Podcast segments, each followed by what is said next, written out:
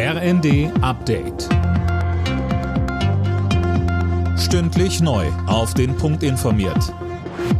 Ich bin Nanju Kuhlmann. Guten Tag.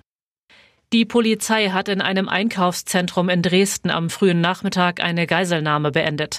Der Täter wurde festgenommen, eine Frau und ein Kind in Sicherheit gebracht. Der 40-Jährige soll zuvor seine Mutter im Stadtteil Prolis getötet haben. Anschließend soll er Schüsse in einem Bürokomplex abgegeben haben. Dort wurde niemand verletzt. Dresdens Polizeisprecher Thomas Geithner sagte zu den möglichen Hintergründen.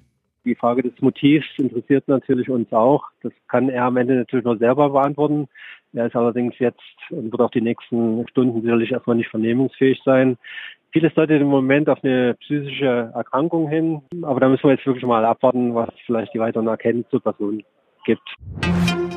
Die Personallage in Deutschlands Kitas verschärft sich durch die Erkältungswelle weiter massiv.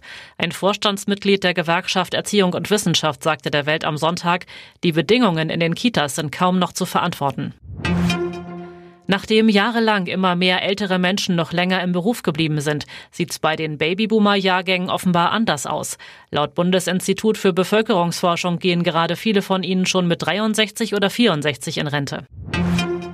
Bayern-Torhüter Manuel Neuer fällt für die restliche Saison aus. Er hat sich bei einer Skitour im Urlaub den Unterschenkel gebrochen. Das teilte Neuer in den sozialen Medien mit. Die heiße Phase der Fußball-WM in Katar ist in vollem Gange. Heute stehen die letzten beiden Viertelfinals an. Am Abend spielen England und Frankreich um das letzte Halbfinalticket. Colin Mock vorher trifft Marokko auf Portugal. Das wird die nächste schwere Aufgabe für das Überraschungsteam der WM bisher. Es bräuchte eine mindestens genauso große Sensation wie im Achtelfinale gegen Spanien. Portugal kommt nämlich auch mit ordentlich Rückenwind in die Partie. Zuletzt gab es ein deutliches 6 zu 1 gegen die Schweiz. Um 16 Uhr geht's los. Vier Stunden später ist dann Anpfiff zur Partie zwischen England und Frankreich. Die beiden Sieger treffen dann am Mittwoch im Halbfinale aufeinander. Alle Nachrichten auf rnd.de